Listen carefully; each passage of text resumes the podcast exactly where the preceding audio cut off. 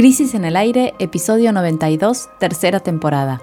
El regreso de los políticos curtidos y la perfo de los empresarios sin filtro. Jimena Tordini, Mario Santucho y Natalia Gelos analizan los temas más importantes de la semana. Hoy, Crisis en el Aire comienza con el recuento de las bajas en la interna energética oficialista, un debate a cielo abierto que se convirtió en explosiva polémica a boca de pozo. Salió por la ventana Culfas, entró el incombustible Scioli. ¿Nuevo modelo o mero cambio de ajadas figuritas? En el segundo bloque damos un paseo por las paquetas salas del Hotel Sheraton donde los empresarios argentinos agitaron sus panfletos. Meritocracia, antipopulismo y el derecho inalienable a controlar las góndolas. Para terminar, también hubo trueque en la Agencia Federal de Inteligencia y los profesionales de la política quieren ahora producir conocimiento estratégico. Agustín Rossi reemplaza a Cristina Camaño pensando en las elecciones de 2023. Bienvenidos a Crisis en el Aire. Esta semana comenzó con cambios abruptos en el Ministerio de Desarrollo Productivo, uno de los sectores clave para la gestión económica del país. Y ese trastocamiento trajo polvareda en la ya de por sí alborotada escena política del oficialismo. Uno de los principales colaboradores del presidente, Matías Culfas, fue expulsado del gobierno y entró el incombustible Daniel Scioli. La pregunta es, ¿nuevo modelo o mero cambio de figuritas? ¿Qué pasó desde el sábado hasta hoy? Rápidamente. En el programa pasado estábamos acá el sábado a la mañana hablando de los problemas energéticos que atraviesa la Argentina, sobre todo lo relacionado con el faltante de gasoil, a partir de la creciente necesidad de dar provisión a los transportes de las cosechas, en especial en el norte del país. Y también de la falta de gas, que estábamos teniendo que importar a precios muy altos a pesar de ser un país productor de gas porque hay que hacer un gasoducto, el Néstor Kirchner, que todavía, cuya obra todavía no arrancó. Esta noticia, no tan noticia, porque hacía meses que se hablaba de la falta que se iba a sentir en esa época del año, como pasa siempre. Esto provocó un nuevo debate a cielo abierto al interior del Frente de Todos la semana pasada, en el acto que también resumimos aquí por los 100 años de IPF en Tecnópolis, donde después de casi tres meses, ¿se acuerdan?, se encontraron el presidente y la vicepresidenta.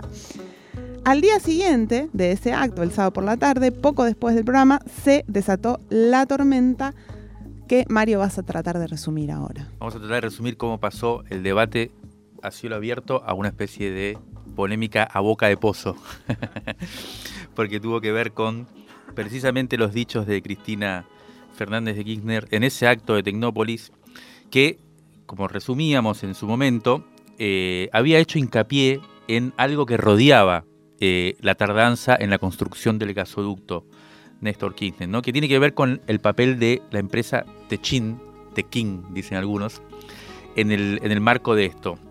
Eh, si recordamos también, Alberto Fernández unas semanas antes había comentado en algunos de sus pasajes mediáticos que había tenido charlas con Paolo Roca, el dueño de Techin, un personaje importante del empresariado argentino, eh, el, presidente, el dueño y el CEO de, esa mega empresa que alguna vez supo estar entre lo que se conocía como burguesía nacional, ¿no? Hoy ya ni siquiera se apela a ese imaginario, eh, y que cumple un papel importante en este debate porque ya ganó la licitación, hubo una primera licitación en el marco de la construcción de este gasoducto que era para ver quién provee los caños, unos caños grandes, de, ahí hubo una gran polémica sobre el diámetro de esos caños, que son los que van a llevar el gas precisamente desde Vaca Muerta hasta ciertos lugares para abastecer al, sistema energético nacional y también para empezar a exportar cuando esto esté construido. Bueno, ahí lo que eh, decía Cristina Kirchner es que eh, Alberto Fernández tenía que usar la lapicera como planteándole la idea un gesto de autoridad y dejar a un lado el plan amistoso, ¿no? con el cual el presidente parece hablar a los empresarios y lo que le exigía que era, le exigió ahí adelante de todos y de todas que obligue o le pida o, o le plantee a Techín que esos caños que se, en realidad los produce en una empresa que tiene, en una terminal que tiene en Brasil, bueno, los traiga para acá y se produzcan acá para que lo que va a costar, el costo alto en dólares, o sea que el costo que va a tener esa obra no significa una salida de divisas, que es el otro gran problema que venimos hablando en el programa. Una articulación de problemas lo que estaba. La cuestión energética, más la cuestión de los dólares, más la cuestión del rol del presidente, más todo, Exacto. todo un paquete. Toda una discusión que es la que viene teniendo hace rato y que en este caso circuló en torno a este punto. ¿Qué pasó? Bueno, al día siguiente de este, de este discurso de Cristina, apareció desde el Ministerio de la Producción lo que podríamos definir como el off más célebre de la historia argentina. Ya eh, ha, sido clasificado así, incluso creo que en Wikipedia, no mentira. Eh, eh, un mensaje que salió, como decía, de las entrañas del Ministerio de la Producción en off, empezó a circular en los diarios, se publicó en Infobae, en otros diarios, en donde el Ministerio de la Producción decía que en realidad, las demoras en la construcción del gasoducto e incluso el favorecimiento de Techín en esta primera licitación que se hizo para ver quién provee los caños había sido obra de los dirigentes o de los, o de los cuadros técnicos kirchneristas que responden a Cristina y que son los que dirigen la empresa estatal que se llama Integración Energética Argentina Sociedad Anónima y esa antes en ARSA y que era la encargada de precisamente licitar la construcción, planificación y ejecución del gasoducto. Bueno, eh, según Culfa en ese off, que después reivindicó como, como hecho propio, digitó los pliegos, esa empresa y esa digitó los pliegos y dictó las condiciones para que la licitación fuera a medida de Techín. Durísimo. Bueno, a partir de ahí, los directivos de la empresa IESA agarraron este off, lo publicaron tal con una captura de pantalla de, una, de WhatsApp lo publicaron en Twitter e hicieron una denuncia, hicieron una publicación en un tweet denunciando la puñalada traicionera eh, y contestando con vehemencia lo que se decía en ese mensaje, lo cual fue replicado muy, muy poco después, medio al instante, por la vicepresidenta, con un tuit también eh, mostrando su enojo, cuestión que a una hora de la publicación del tuit de IESA, Culfas fue eyectado de su cargo eh, después de que el presidente le pidió la renuncia. Y escuchemos lo que decía Alberto Fernández en este contexto que acabo de intentar relatar. Definitivamente yo, ustedes lo saben mejor que nadie, no me gustan los soft, no me gustan las, cosas dichas en secreto. Cuando un funcionario habla, tiene que hablar públicamente. No me gustó lo que hizo Matías, por eso tomé la decisión que tomé. Eh, lo que piensa Matías es lo que piensa Matías. Definitivamente no comparto lo que piensa Matías en ese punto. Y nada, presidente, sobre el tema, el tema que culpas hizo una denuncia en sus declaraciones. Bueno, no, no, tiene, no, no, eso lo tiene. Es una denuncia, pero eso, pero escúchame, yo no soy un juez, ¿ok? Eso lo tiene un juez, el juez resolverá lo que tiene que hacer. ¿Se abre una nueva etapa de su gobierno? Algo lo voy a preguntar. ¿Se abre una nueva etapa porque hay un acercamiento con la No, no, no, no, con la vicepresidenta sabemos bien lo que cada uno piensa, sabemos bien los roles que tenemos que cumplir y los dos tenemos la responsabilidad institucional que debemos tener. Con lo cual yo, yo en eso nunca tuve ningún temor, ningún, ninguna duda. Mi preocupación, en todo caso, es ver cómo el, gobierno funciona. Pudimos reemplazar con Daniel Scioli eh, a, Matías Culpas. Daniel es un gran amigo. Bueno, escuchamos ahí a Alberto, ¿no? Eh, pudimos reemplazar a, a, Culpas por Daniel Scioli y decía, bueno, Culpas presentó su renuncia con una carta de 14 páginas, donde lejos de bajar un cambio, ratifica lo dicho en off y repasa los logros de su gestión. Pasa factura a todo lo realizado por la Secretaría de Energía, recordemos manejada por el kirchnerismo, y habla del desquiciado, acá estamos citando, desquiciado sistema de subsidios que rige en nuestro país desde hace dos décadas. En todas esas páginas deja planteados también desafíos ¿no? a futuro del ministerio. Dice, que es necesario reemplazar este ineficaz, costoso, antifederal e injusto sistema de subsidios a la energía y el transporte por un esquema de subsidio a demanda. Después, otro desafío es un plan de eficiencia energética para que a través de la industria nacional se puedan reemplazar electrodomésticos viejos, es decir, en, en particular aire acondicionados, lavarropas y heladeras de alto consumo por otros de bajo consumo, un régimen laboral especial para micro y pequeñas empresas y eliminar de manera paulatina las retenciones a las exportaciones agroindustriales y reemplazar el actual sistema por la constitución de un fondo soberano que permita generar un mecanismo moderno de estabilización de precios ante shock de precios internacionales. Hace como un plan a futuro, ¿no? Los desafíos, repasa lo, lo de su gestión y cierra así. Dice, soy ateo, pero me permito desearle que el Dios en el que usted cree lo ilumine.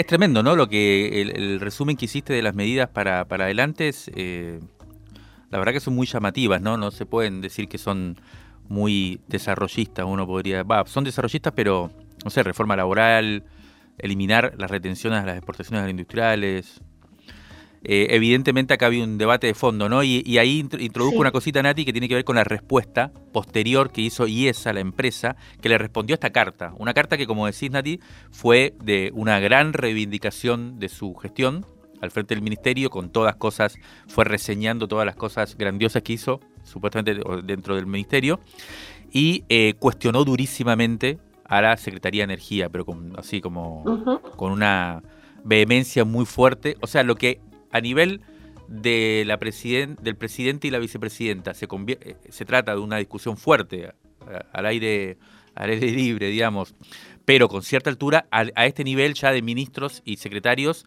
eh, empieza a ser de una fortaleza y de una ¿cómo se puede decir? Como con odio, parece haber como roña.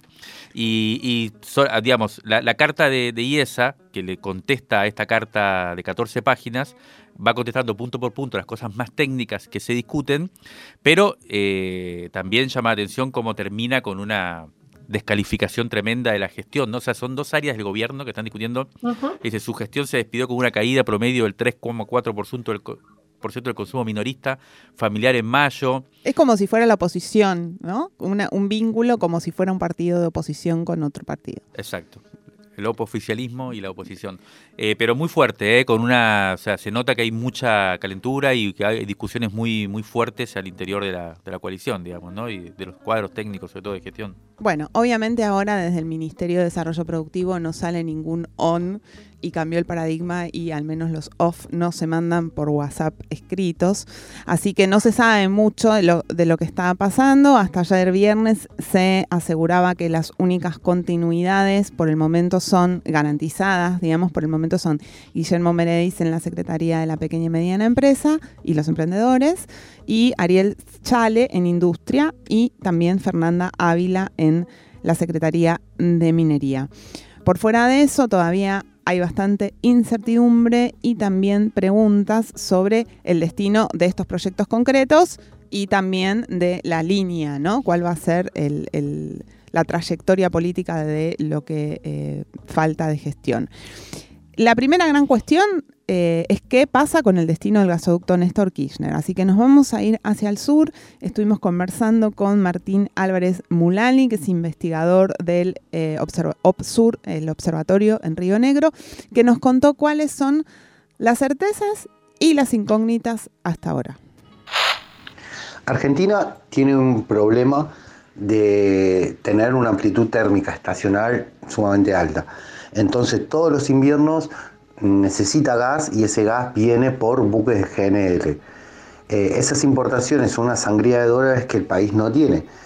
El gasoducto Néstor Kirchner viene justamente a tratar de dar una respuesta a eso y sustituir esas importaciones. ¿Cuáles son los inconvenientes?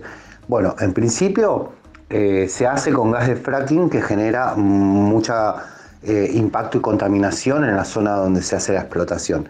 Segundo, que ese gas de fracking eh, vos lo tenés, pero mm, si no tenés inversión, eh, el no convencional, los pozos no convencionales caen en lo inmediato.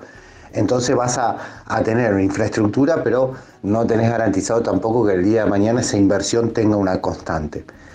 Después, no están hechos los estudios de impacto ambiental ni tampoco las audiencias en las cuatro provincias por el cual el gasoducto va eh, a, atravesarlas. Entonces eso va a llevar también bastante tiempo. Después, el problema político que te generó las declaraciones y la carta de renuncia del ex ministro Matías Culfas, que hoy provocó que tengas al menos tres causas judiciales abiertas. Y eso no se sabe qué va a ocurrir. Y por último, vos no tenés presupuesto, lo cual también es un, programa, un problema político bastante grave porque eh, dentro de lo que es la, estructura de financiación, el, primer tercio de la financiación provenía de el aporte de las grandes fortunas, de ese 25% que le habían dado eh, como destino eh, a, incentivar. Pero ahí lo que ocurre es que todo lo que está en esa letra de ese aporte a las grandes fortunas no está incluido el transporte del gas. Entonces, si hay alguna judicialización o si la oposición o alguien se le ocurre decir no pueden usar para el transporte, lo tienen que usar para incentivos de eh, todo lo que es eh, la extracción, la exploración u otras eh, partes de la cadena de los hidrocarburos, también estarían complicados porque no tendrían el dinero para poder comenzar. Hoy está seguro que para el 2023 no se llega y lo más factible es que para el 2024 todavía, va, si no tenés soluciones políticas, no, vas, no lo vas a tener listo. Bueno, lo escuchábamos a Martín Álvarez Mulayi, investigador del Observatorio Petrolero Sur, que, allá en Río Negro, eh, contándonos, bien interesante, esto es una cosa que, me, preguntaba durante la semana, ¿no? ¿Cuál es el, estado del gasoducto después de este quilombo? ¿no? Porque uno podría decir, bueno, ahora se va a destrabar, eh, pero en realidad, como bien contaba Martín Álvarez, eh, todo esto va a poner los focos sobre, sobre el asunto. Y es como un efecto dominó, ¿no? Porque esto que acaba de pasar va a repercutir el año que viene, probablemente el año siguiente. Exacto, entonces ahí, ese es el tema, ¿no? Que uno ve también, cómo todos estos quilombos y todos estos cambios en los gabinetes, en un momento tan decisivo como este, en el cual o hay que acelerar o ya se empieza a acabar, eh, uno tiene la sensación de que aparecen más preguntas y dudas que eh, soluciones, ¿no? Y una de las que también aparecen con, durante esta semana, estuvimos hablando, cosa que habíamos ya contado acá, que es la cuestión de IMSA, ¿no? Una de las empresas estatal eh, que se estatizó durante o, se nacionalizó durante este durante esta gestión que está ubicada en Mendoza, que tiene que ver también con una cuestión clave, que es las turbinas de las hidroeléctricas.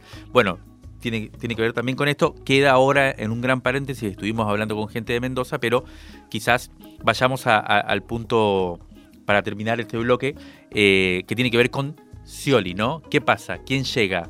Nati, ¿cómo, cómo viene la mano? ¿Qué estuviste viendo? Exactamente. Agrego un cachito que ayer cuando hablábamos con, con, la gente de Mendoza, también nos decían que se daban esas mismas tensiones y esas mismas internas, incluso con energía y con la cuestión entre el sector de Culfas y el kirchnerismo.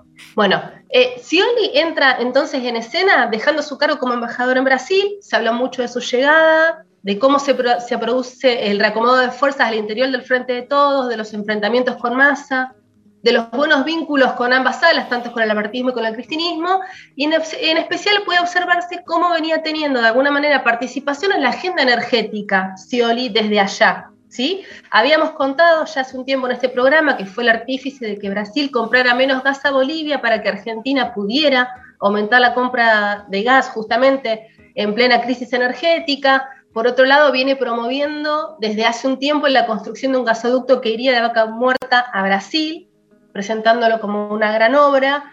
Bueno, un repaso por su cuenta de Twitter deja ver que aprovechó hasta el último momento para hacer redes en cuanto a, esta nueva gestión que va a ser ahora. Eh, hay anuncios de fotos incluso de, las ojotas hawaianas, de que van a producirse acá. Eh, de todo, ¿no? Pues, eh, activo hasta último minuto. Y hablamos entonces con Darío Piñotti, que es periodista, que es corresponsal argentino en Brasil, de, en Brasil de Página 12, y le pedimos que nos contara un poco cómo veían ellos desde allá su labor como embajador. Y nos hizo el siguiente resumen.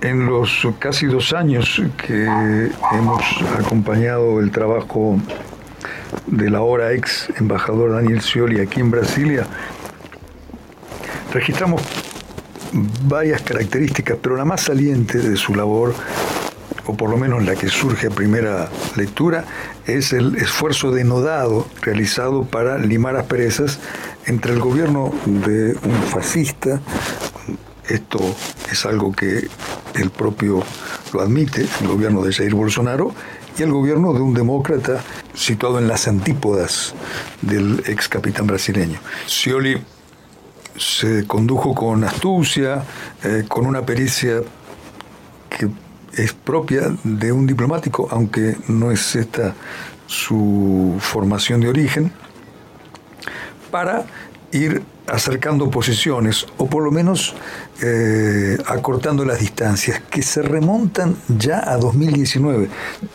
Y recuerdo otro momento muy reciente que nos tocó cubrir eh, aquí en la embajada, que fueron los eh, festejos del 25 de mayo pasado, en una recepción muy numerosa, había centenas de personas, de diplomáticos de muchos países, de funcionarios brasileños, pero lo que tomamos como nota fue que durante el mismo se proyectó en una pantalla gigante un video no sé si biográfico, pero sí que hacía referencia a momentos de la vida del embajador Scioli, en los que se adivinaba una suerte de proyección hacia la política argentina. No era un video de un embajador hacia el público brasileño, era un video de un político hacia eh, espectadores eventuales electores argentinos. Y esto lo notamos, tanto que dijimos, nos parece que esta es la última recepción del 25 de mayo de Scioli aquí, porque eh, esa, esas imágenes, esa publicidad nos, nos hacían eh, concluir que él estaba de lleno eh, trabajando, aunque trabajando aquí en Brasilia, con vistas a lo que pudiera suceder en Buenos Aires. Eso es lo que en principio podemos eh, hacerles saber, consignarles desde Brasilia respecto de lo que recordamos de una labor, subrayo aquí, de alguien que sin venir de la diplomacia se condujo con una astucia, con un arte diplomático ciertamente plausible, es decir, eh, una tarea entre dos gobiernos muy distantes, como lo fueron los de Argentina y Brasil. Bueno, astucia, eficacia, eh, nos decía Darío Piñotti desde Brasil, para relatar o caracterizar la labor de Scioli en la embajada argentina allá en, Brasilia, eh, que está dejando ahora para venir a, ocuparse del Ministerio de la Producción. Y uno le podría agregar optimismo, ¿no? Siempre el optimismo de Scioli, que vuelve a la Argentina eh, y vuelve en una posición expectante. Acá entonces hay, yo diría, como tres cuestiones para cerrar, ¿no? Una, eh, la sensación de que estos viejos políticos, ¿no? políticos con experiencia, que están reintroduciéndose en el gabinete, eh, vienen con esa expectativa, como, como otros, como Aníbal Fernández, ¿no? Como Mansur, que llegaron. El llamado volumen político. Exacto, el volumen político que uno se llama atención, ¿no? Porque eso quiere decir que ahí, eh, como la. Eh, se, termina con cualquier expectativa de cambio, ¿no? Ese es un poco también el mensaje subliminal. la garantía no es la transformación, sino esos personajes que supuestamente aguantar los trapos. pueden eso claro. garantizar que no se pudra claro pero uno dice bueno pero si la cosa viene tan mal desde hace tiempo y son estos personajes los que de alguna manera no eso entonces por un lado. E, este yo cuestionaría esta idea. Bueno ahora vienen los que saben. Finalmente sacan a los técnicos a los no a los jóvenes pujantes a las mujeres. a las mujeres y, y vienen los que saben. Los viejos con cuero curtido. Eh, bueno la verdad es que hasta ahora no, no, solucionaron muchas cosas, así que me parece que eso es una primera cosa para poner en, sospecha. Segundo punto, la sensación de que volvemos al 2015, ¿no? De que eh, el Frente de Todos viene con la cuestión de Scioli, que fue el candidato que perdió con Macri en su momento. Entonces, una segunda cuestión para, para, tener en cuenta. Y la gran pregunta entonces es si Scioli viene a solucionar los problemas del gasoducto y el Ministerio de la Producción o viene ya para empezar una campaña para el año que viene que según dicen, tiene como eje fuerte el tema de la provincia de Buenos Aires y ahí entonces que puede ser el, lugar central para la interna del Frente de Todos. Entonces, son las preguntas que quedan flotando a partir de esta crisis en el gobierno que vimos a lo largo de esta semana. Válvulas de papel, aire, podcast y transmisor. Crisis en el aire. Revista Sonora Transmedial.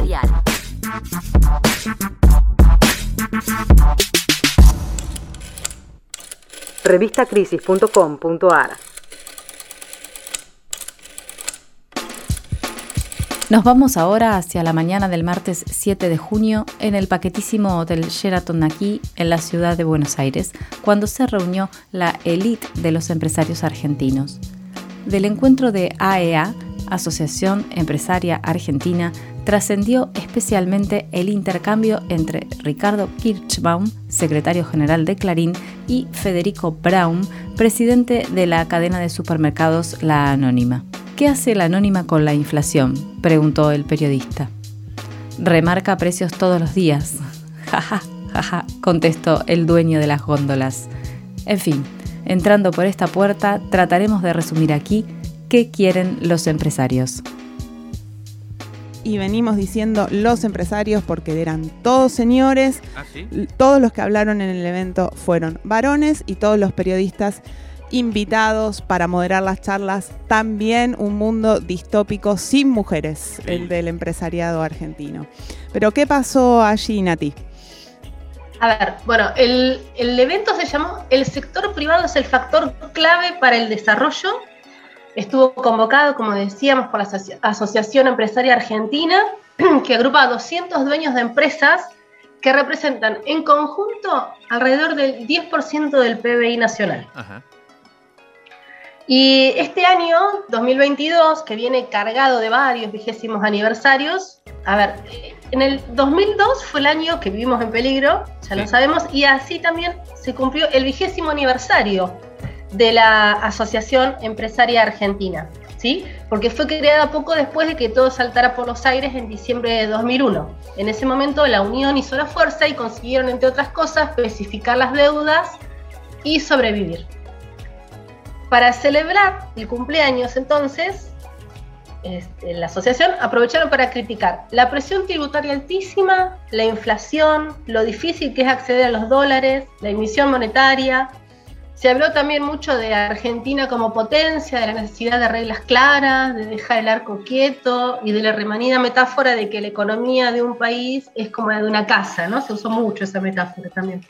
Bueno, el típico discurso, ¿no? No hay mucho. Exactamente. No hay mucho de novedad eh, y es un momento clave para estas empresas, ¿no? Porque la crisis que, que pueda sobrevenir va a ser aprovechada ampliamente por ellos, como están aprovechando y como han aprovechado tanto la pandemia como el actual contexto de guerra, ¿no? Pues sí.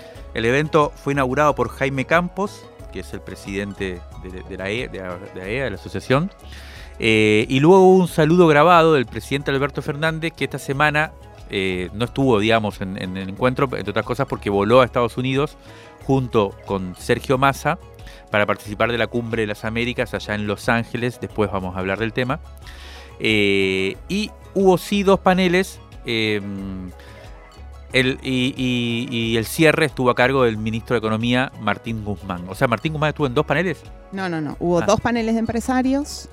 Ah, un bloque, un grupo de empresarios, otro otro, y después cerró Guzmán. Cerró Guzmán. Bueno, en, esos paneles se iba dando la palabra a cada empresario para que cuente cómo viene la mano en su negocio. Y en el primero estuvo Héctor Mañeto, de Clarín, Luis Pagani, de Arcor, otro de los que mantiene charlas amistosas con el presidente, y el presidente de BGH, Alberto Ochman. Estos fueron los tres protagonistas de ese panel. Algunas notas que fuimos tomando mientras lo veíamos eh, de, esa, de, ese panel, esa sección, eh, fue esta frase, por ejemplo, que citamos, una democracia capitalista confiable no admite más demoras. Eso lo dijo Mañeto, que se explayó sobre la necesidad de reglas claras para que la inversión privada ponga las bases de una mejor conectividad, eh, que sería el pilar clave, según Mañeto, para la vida democrática y obviamente también para sus negocios. otro, otro de las notas que tomamos fue Pagani, que tuvo un tono componedor Eh, él eh, supo ser presidente de AEA hace unos años y mostró gráficos en su exposición para sustentar eh, la pérdida de terreno internacional de Argentina en la exportación de alimentos, invitando al Mercosur a que el Mercosur apunte a Asia y África para vender sus producciones, conquistando nuevos mercados. ¿no? Los caramelos que viene vendiendo en Angola podrían abrir camino eh, en ese sentido fue Pagani el más optimista de los empresarios que pusieron esta semana. Exacto. El segundo panel se puso más picante. A ver. Participaron Martín Migoya, de Globant, Federico Brown, de la Anónima, Carlos Miggins, entre otras cuestiones dedicado a la minería, y Paolo Roca de Techint. Como decíamos al principio, como decía Jimé, Brown protagonizó el blooper tragicómico sobre los precios que no fue un, un exabrupto aislado, toda la tónica de sus varias intervenciones fue así. Y bueno, ahora vamos a escuchar otro fragmento en el que se refiere a la ley de fomento de la competencia de la cadena de valor alimenticia, es decir, la ley de góndolas, que fue sancionada en 2020. Escuchemos este fragmentito. La ley de las góndolas. Yo a todos mis amigos los cansados porque me miran y dicen, ¿qué importancia tiene? Pero desde el punto de vista de la ideología, el Estado defina dónde debo colocar el producto, a qué nivel para que esté al nivel de los ojos, del precio más barato, cuántas marcas tengo que tener. Tengo que ir con un centímetro para ver y que le tengo que comprar productos a las comunidades originarias, los pueblos originarios o las sociedades de tipo familiar. Entonces es es, surrealista creer que un legislador puede hacer mejor lo que yo estoy destinado a hacer. Este era Federico Brown, que es el dueño, presidente de la Anónima, ¿no? Una de las cadenas eh, argentinas, es la segunda cadena argentina que tienen concentrada la producción de alimentos, quejándose de que haya una regulación sobre cómo tiene que eh, ofrecerse la comida, ¿no? Y esto es como la tónica de, esa fue como la tónica de todas sus intervenciones, ¿no? Sí. Sí, el, tono también, ¿no? Sí, bueno, el tono es de un clasismo brutal, ¿no? Le tengo que comprar a los indígenas, dice en un momento, como que vino desde 1880.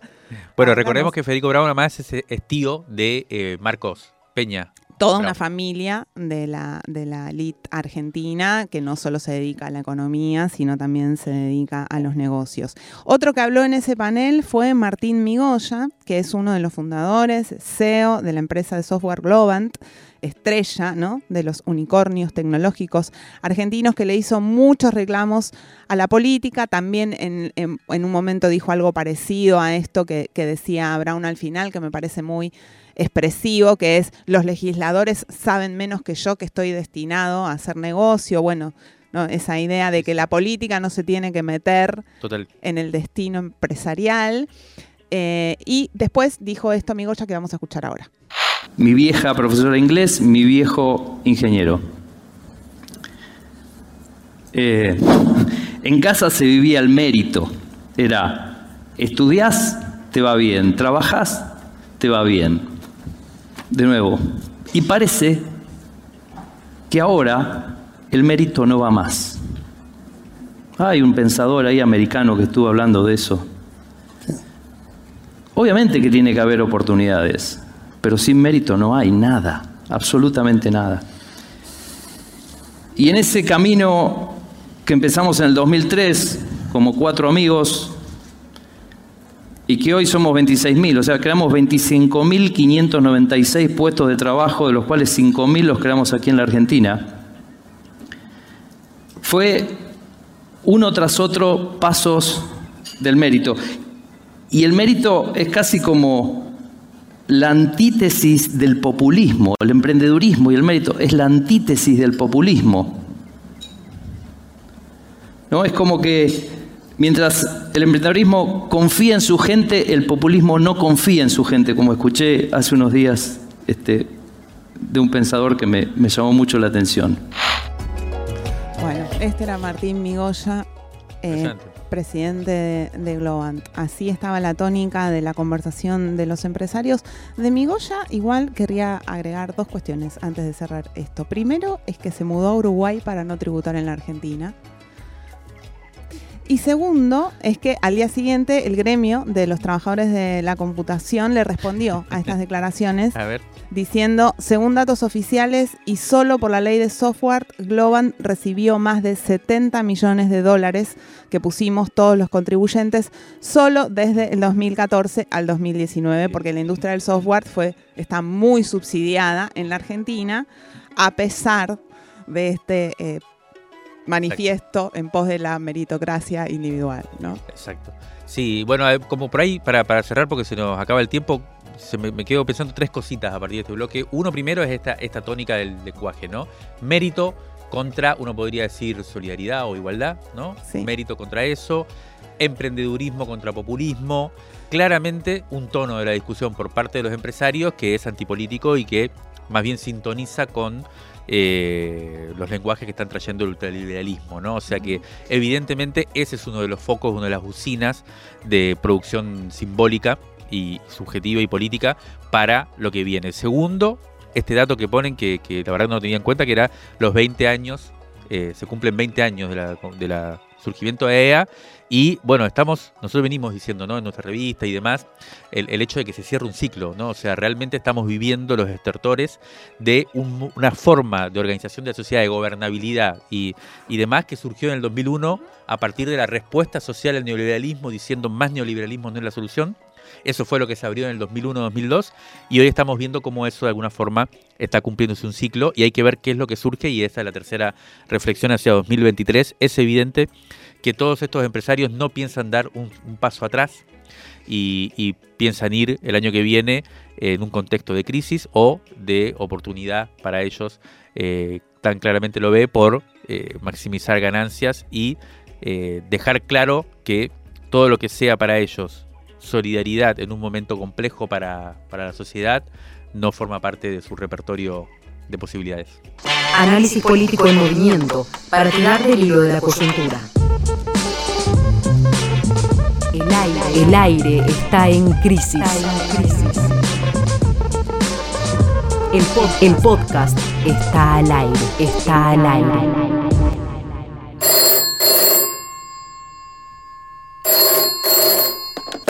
Rescate emotivo, un diamante impreso en una crisis, 1973-2021.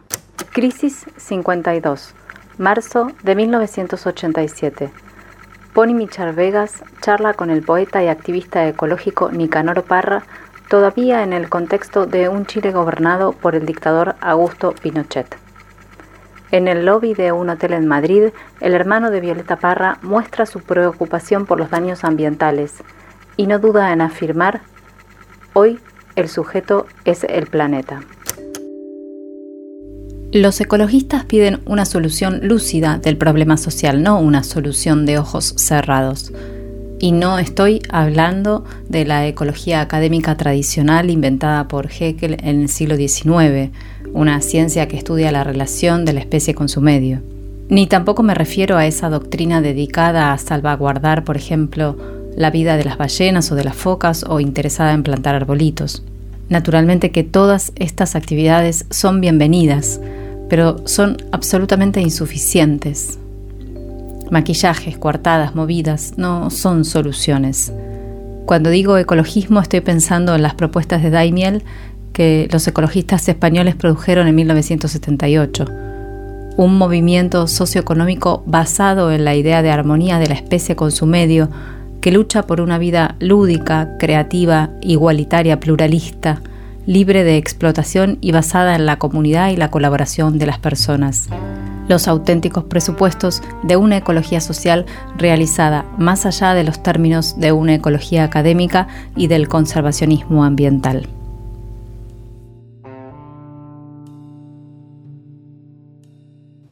Consultado sobre quiénes son los asesinos del planeta, el poeta no duda. El complejo industrial militar, entendiendo por ello al capitalismo y al socialismo real que en la práctica han resultado como sistemas depredadores. Alberto Fernández utilizó la lapicera esta semana para introducir otro cambio importante en su equipo de gestión, que sin embargo pasó totalmente desapercibido a pesar de que se trata de un puesto clave del gobierno nacional. El lunes, el presidente dio por terminada la intervención de la ex fiscal Cristina Caamaño al frente de la Agencia Federal de Inteligencia, AFI, antes conocida como CIDE, organismo que coordina o debería coordinar el sistema de inteligencia del país, es decir, los servicios secretos, el temerario espionaje nacional.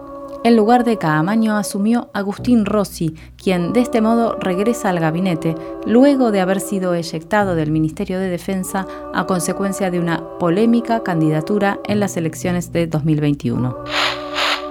Lo primero que habría que decir es que con esta modificación Alberto Fernández consolida un poco lo que decíamos, lo que decías Mario antes, un gabinete cada vez más masculino, cada vez más recostado en el peronismo tradicional, como si se estuviera colgando el travesaño, digamos, y perdiendo frescura o amplitud. Este movimiento defensivo comenzó luego de la derrota electoral del 2021 con la llegada de Juan Mansur en relevo del jefe de gabinete Santiago Cafiero, de Aníbal Fernández en lugar de la ministra de Seguridad Sabina Frederick, de Julián Domínguez en lugar de Luis Basterra, de Jorge Tayana en Defensa, de, de, Daniel Filmus en Ciencia y Técnica, y ahora, bueno, como decíamos en el bloque anterior, Scioli y Rossi, todos varones, todos del PJ, todos funcionarios con, como se dice, el cuero curtido, aunque no se sabe si eso es una virtud a esta altura de la política, ¿no?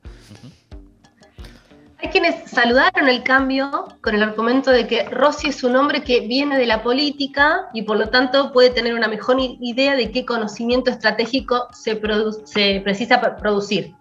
El rosarino llega con un hombre de su entera confianza, que se llama Roberto Román, quien estuvo a cargo de la Dirección Nacional de Inteligencia Estratégica Militar, la DINIEM, durante dos mandatos en el Ministerio de Defensa.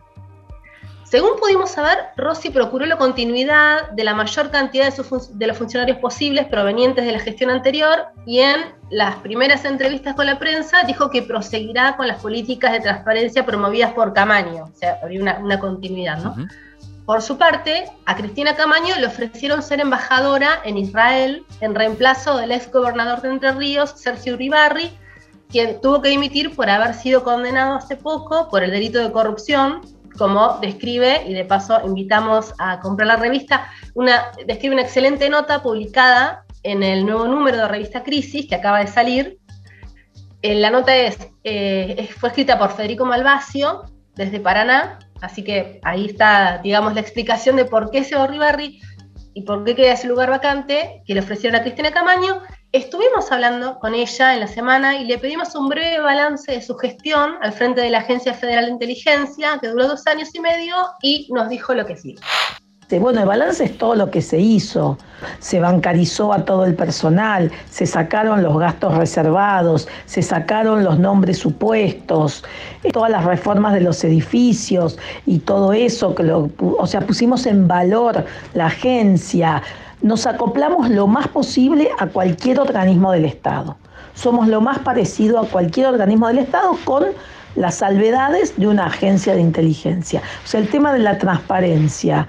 Eh, y, en todas las IGEM, por primera vez en la historia, la Sindicatura General de la Nación tiene una oficina que controla los gastos. Estamos en el presupuesto en el Ministerio de Economía.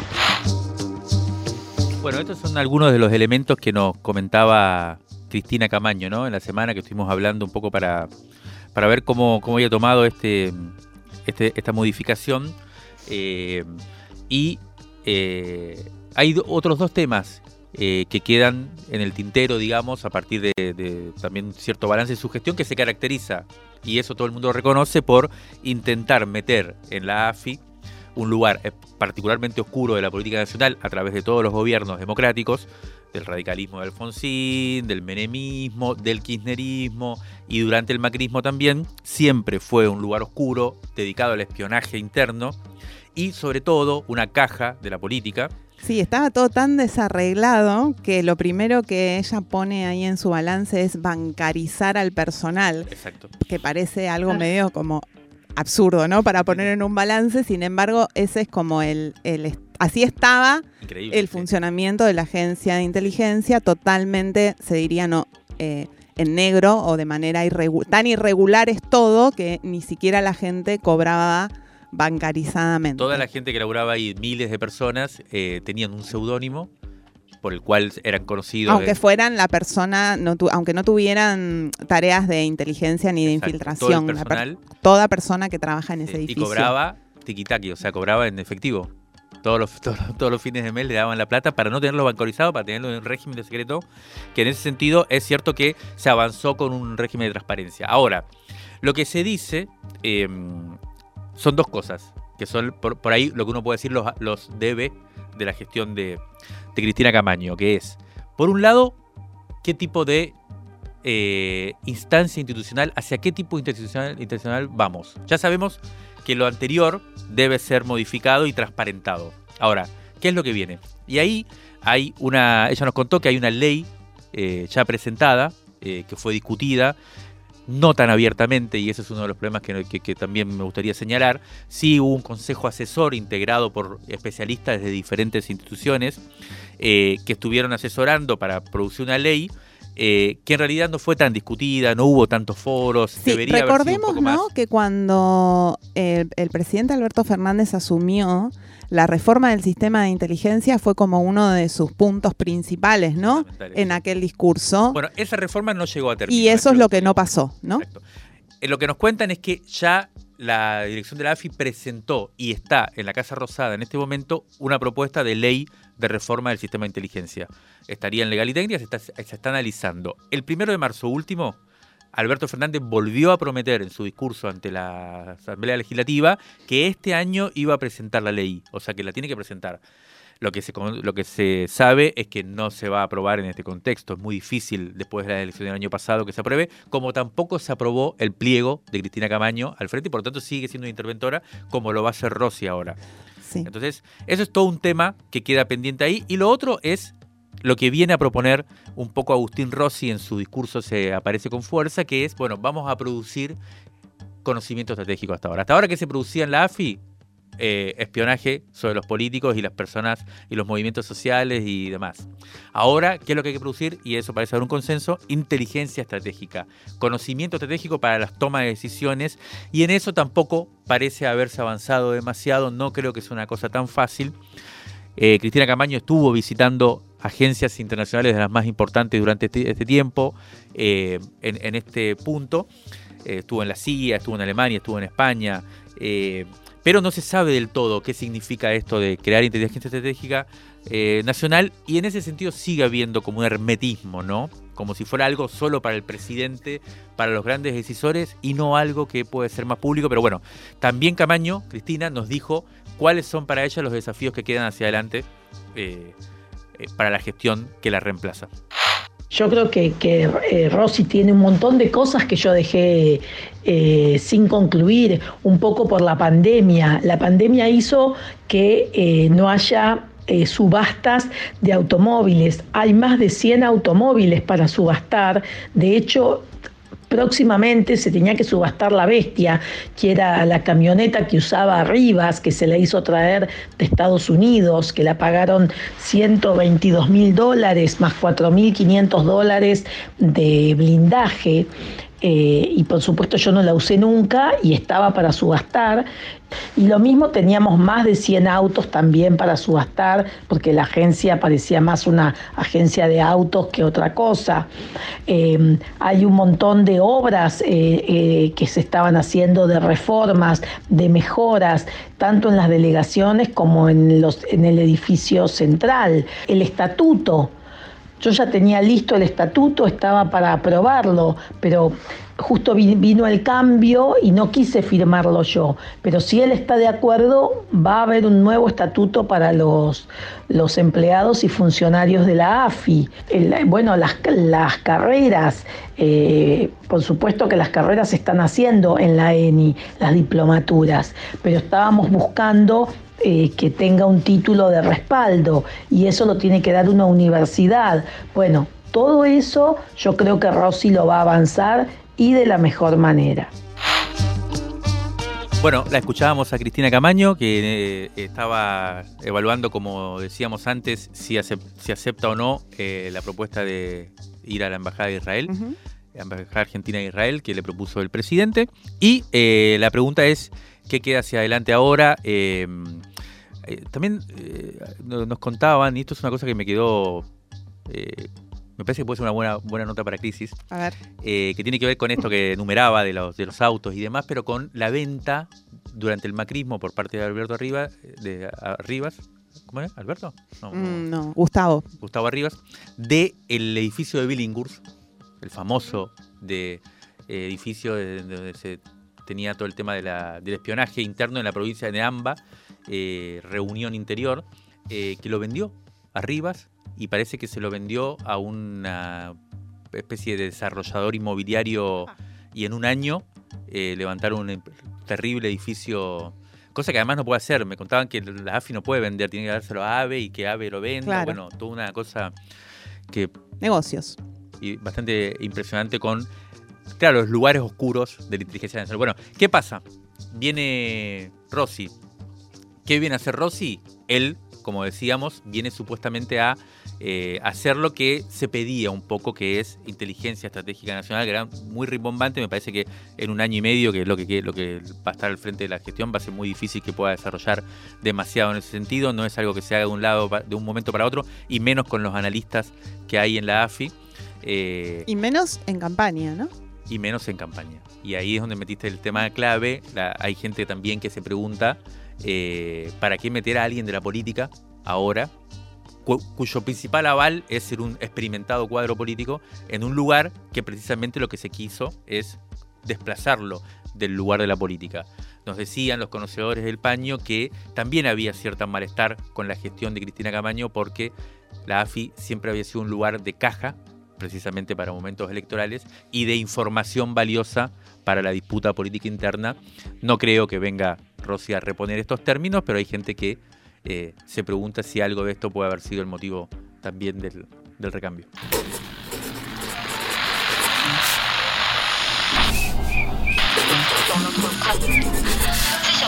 Crisis en el aire. Crisis en el aire. Los sonidos de la tinta y sus discusiones.